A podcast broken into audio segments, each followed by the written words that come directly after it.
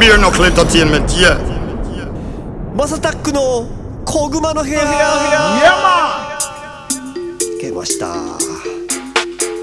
You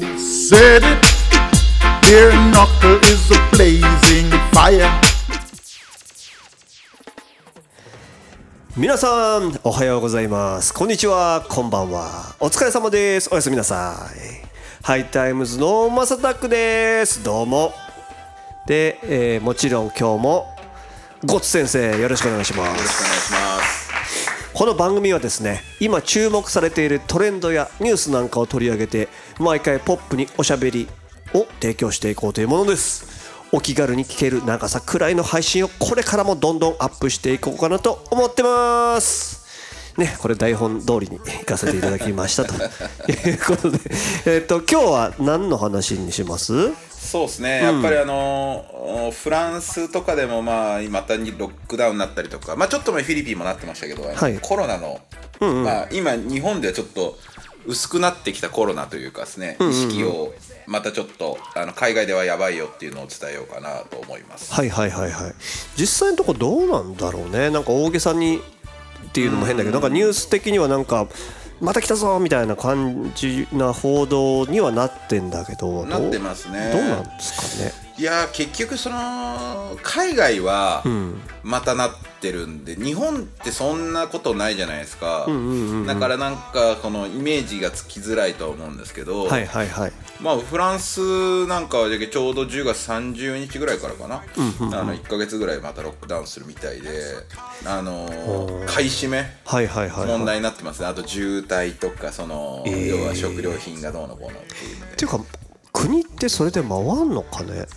いやじゃあそこですよね、まあヨーロッパの人たちってどっちかっつうとやっぱりそのリベラルというか、はいはいはいはい。うんなんかそういうのには敏感じゃないですか、うんうんうんうんだから余計になる。まああっちの人たちはスペイン風邪とかで一回とかペストとか、はいはいはい。歴史的にも鬼死んでますからね。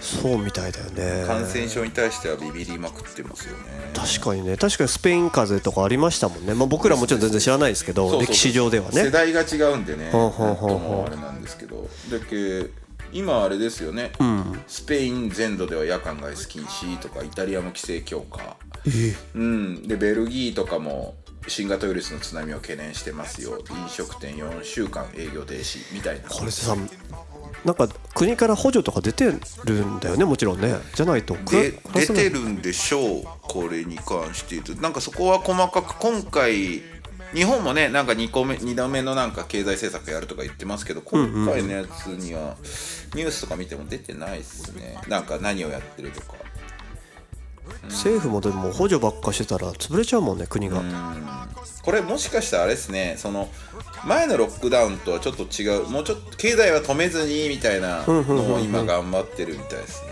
うーん。って感じですね。ねまあ実際どうなんですかね。まあ要は、今回のフランスのロックダウンとかもドイツもちょっと言ってる分に関しては、医療崩壊だけをちょっと争点に入れてるっぽいですね。だけ、学校や幼稚園の運営とかは継続してるし、うんなんかこの細かいなんかね今ちょっとドイツの新たな制限措置っていうのをちょっと今 BBC のニュースからはい。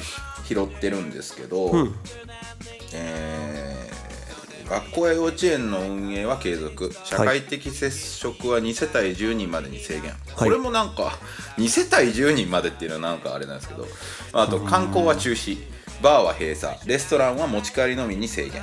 タトゥー店とマッサージ店は閉鎖。まあ なんかまあまあまあ。でロックダウンで濃厚接触ね。そうそうそう、うん。大打撃を受ける中小企業は2019年の11月の収益最大75%分が穴埋めされると。あこれすごいですね。去年の11月の利益、収益の75%、まあ、国が出すみたいですね。すごい。も持つのかね。ねだから。本当ですよ。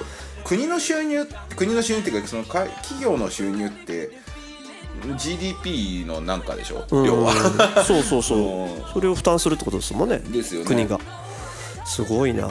一応なんだっけなどっか BBC かな、CNN か忘れたんですけどなんかそのまあみんなが気にしてるワクチン。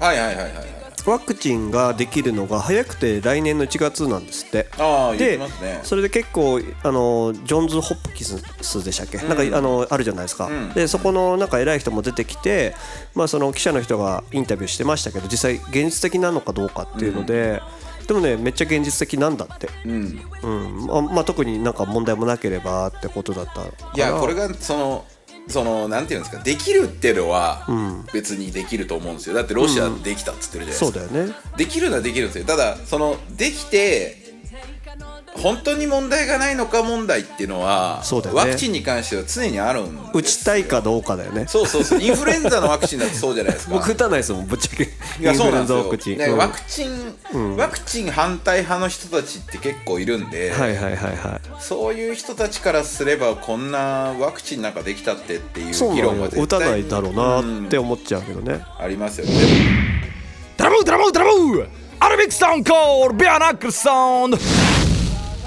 でまあでもなんかあれでしょ、結構義務化されてくるかもっていう話もありますなんよねかね怖いよね。打たなきゃいけないってどういう義務なんすかみたいな。まあ全世界であのじ人体実験ですかね。こ何が 何が入ってんだろう。シムとか入ってんのかな？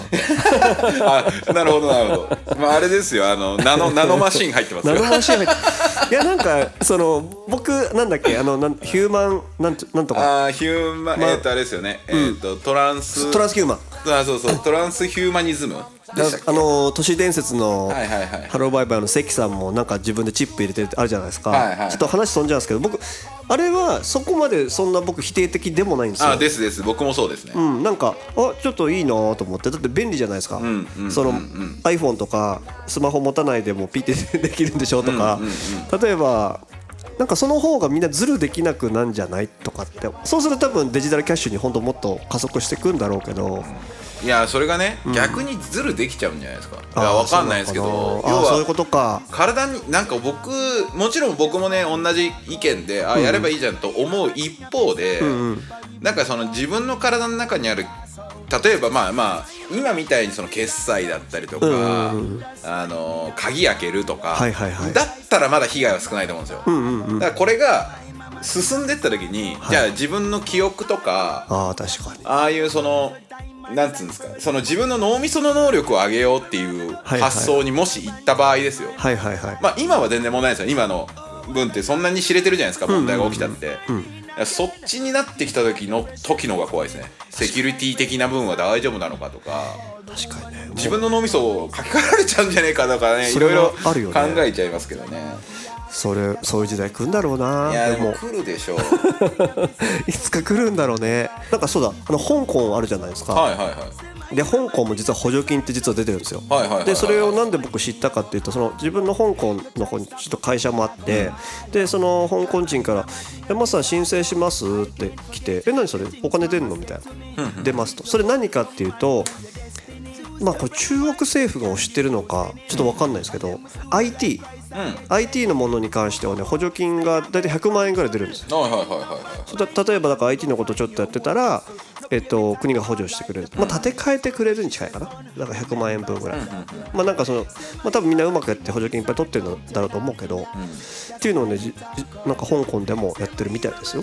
やっぱ IT に対してってこの今回のコロナのおかげでっていうか、おかげなのかせいでなのかわかんないですけど、もう IT 武装しないとまずいよねっていうのは全世界的になってます、日本もね IT 導入補助金とかあの、ね。ありますしね、そうそう。だって今グルーブ株式会社グルーブさんも今 IT めっちゃやってますもんね。まあそうですね。導入補助金使わせてもらいますよ。採択されましたんで。あでもすすごいですね。さすが。でも確かにドローンもバリバリやってるしまあなんか面白いと思うけどな。実際だから僕も興味はもう分からないなりにもあって、はいはいはい。あ面白いなと思って。やっぱ映像も撮れるしそれがまたね医療にも使われたりとかそうですね。なんかプラスしかないんじゃないかな今のところはと思って。まあ、うちの会社の IT 導入補助金なんかはまああの大き大手か大手さんみたいに何千万もらうわけじゃないんで、まあ、同じようなまあ何百万ぐらいの補助はいただいて、うちはまあ開発しようと思ってますね。ああいいっすねいいっすね are the blessed sound enough? I be a knuckle, you know, from Japan. 学術会議ってさちょっと話またまたはい。ぶっ飛びますけど、、はい。らなくない？え僕僕どうな？はのあれ。あれですね、はい。あの公費を使ってやるべきじゃないと思います。ああ確かに確かに、はい、うん。あの公費を使ってやるんであればあの理論思想もちろん大事だと思うんですよ。イデオロギーも必要だと思うんですけど、あの国益のために動かないといけないし、でもちろんじゃあ全世界が戦争なんかしないよって軍もう軍も全部放棄しようっていう動きを本気でやってて、あの中国もね、あの韓国も、まあ、韓国とまず北朝鮮が戦争を終わらさないとまず終わらないんですけど、そういう世の中になってれば、理論的にはまあ通るかなと思うんですけど、まあ、もちろんあれですよ。あの人たちのイデオロギーの考え方ってそういうのを考えることが戦争につながるっていう考え方にはなってるかもしれないですけど、終わってないんですよね世の中、国際情勢戦争が、まあだっていまだにだって戦争起きてない時代はないですからね。そうだよね。だからそういう意味で言うと国益って何って考えた時に、やっぱりその防衛の部分だったりとかっていうのはちゃんとやんないといけないと思うんですよ。うんうんうん。でもちろんその細かい話になると、軍事の技術が民生転用されるって、まあ、民民間に移転されたりとか、もちろん民間の技術が軍事に利用されたりとかって結構あるじゃないですか、でインターネットだって軍事技術から来てるし、そういうものがあるんだから、ある意味ねその防衛の部分って、日本が国費を使ってやっていいとこだと俺は思うんですよ、でそれの技術を実際使わなかったと。まあ抜かない刀ですよね、抜かない刀だけど刀って研ぐじゃないですか、いつ抜けるように、でその刀を研ぐ技術が要はその今の日本の包丁を作ってたりとか、まあ製鉄の技術に生かされたりとかっていうのがあるわけじゃないですか、なるほどね。なそういう考え方でちゃんと軍事技術というか研究はしてもらいたいなと思いますね学者の人。まあこれってイデオロギーの問題になってくるからいやいやお前分かってないっていう人もいるでしょうけど、現実問題、うん。あのじゃあ肉壁になってくれますかっていう話なんですよ、じゃああなたたちがじゃあそうやって軍事研究を放棄してきて、で今もうそこそこのいい年齢じゃないですか。60とか50とかの人たちがいるじゃないですか、じゃあ10年後にいざ本当に戦争来た時にじゃああなたたちは自分ら銃を持っていくのって、若者でしょ行くのって。そうなんだようね、ん。いやそれお前ら死ぬからいいけどって、って思うんですよね、正直、うんその後の日本のこと考えてよっていうのは思いますね。イエイエイイエイいやベアナックルのスーパーナックルをぶち食らわしたるわいや1982年の時82年。ぐらいなんですけど、はいはいはいはい。その海外から、んあれですね、えーきっかけはね日中戦争では進出ではなく侵入侵攻への書き換え侵略の削除や東南アジアでは進出への書き換えがあったとか書いてあるんですけど、要は、なんていうんですかねあのー他の国から、こうなんかこの教科書おかしいっていう風に、あのイチャモンつけられて、でもともとねまあこれ深い話なんですけど、はいはいはい。あのー別に言われる筋合いないんですよ教科書って、うんね。あの他の国から。そうだよね。で、うん。あの時の政府ちょっと僕もごめんなさいね。ちょっとおうろ覚えなんですけど、あのー認めちゃったというか配慮すべきだっていう。なるほど。他の国に配慮すべきだっていうふうに言っちゃったがゆえにはいはいは教科書勝手に作れなくなったんですよ。いなるほどね。いやあれがおかしいなって思ってて僕はね。まあまあもうし確かその時の総理ですよね。社民党の時とかじゃないんかな多分ですけど。82年。82年ぐらいですね多分。でまあ特にその頃って、いろんな時代背景あるんですよ、あの中ソ対立の時なんで、あのーまあ中国と、要はなんていうんですか？あの仲良くならないといけないから、まあ言うたら中ソがに共産党圏だったじゃないですか、だけどそこがあのー前も触れましたけどスターリン批判はいはいはいはい。から、あのーちょっとイデオロギー的な問題になっていやまあよくある内ゲバですよね、お前の考え方はおかしいみたいな、っていうのからあとなんか満州の方まあ昔の満州のところらへんの、はい。あの領土問題に発展して、中ソが紛争してたんですよ確か。に、はいはいはい。なんでちょうどアメリカもなんかにあのあれじゃないですか。こっち来いよみたいな中国と仲良くなって、で台湾切り捨てて中国に行った時期ですよ、はいはいはいはい。あの頃なんで。なるほどね。あまあまあまあそういうのもあるんだろうなとはそっか。思うんですけそどっかそっかそっか。撤回しろよと思いますね。まあそうだよね。僕は。もう時代違うんだからっていう。そうだよね、結局それがずっとそうか。今まで尾を引いてるけど、じゃあ菅さんのやっぱあのジャッジやっぱ素晴らしいね。いやと思うんすけどね。ジャッジというまかディシジョンというかね、あ、うんまあ教科書がねどうのこうのっていうのは、あのまあ菅さんが今関係してるかどうかあれとしても。はいはいはい。あれですね日本学術会議に関してはもう俺解体していた方解体した方がいいんじゃないかなと思いますね。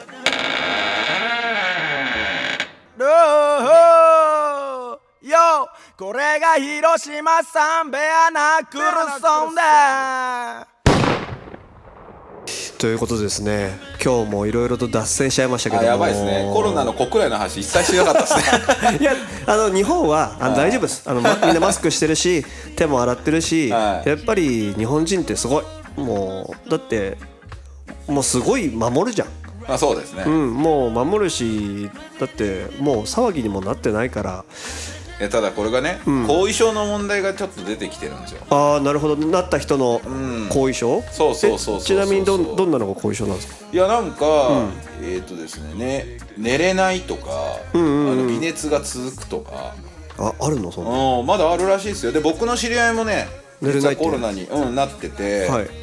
でまああのー GoTo キャンペーンの時、和歌山の子なんですけど、はい。なっちゃって、でまだねいまだに嗅覚戻んないらしいですよ。ええいやだってもう2か月ぐらい経ってますからね。確かに、うん。2か月3か月ぐらい経ってんのかな。へえそれ怖いな。そうとか、ね、寝れない、はいはいはい、うん。とかいう、まあね、寝つきが悪いとか倦怠感とかあるみたいですよ。で結構海あ日本でも、まあ、この間 NHK のニュースで取り上げられてましたけど、やっぱりいまだに呼吸器外せなくて、でもう会社も辞めざるを得なくなってで1年間ぐらいは傷病手当が出るんですけど、1年後どうなんのっていうその規制あなんていうんですか補助がないから、でこっちの補助しないといけないんじゃないっていう話題も出てます。実は。であのコロナの新規感染者って少ないしその症状無症状の人もいっぱいいるんですけど、はいはいはい。やっぱりごく一定数後遺症が出てる人いるみたいで。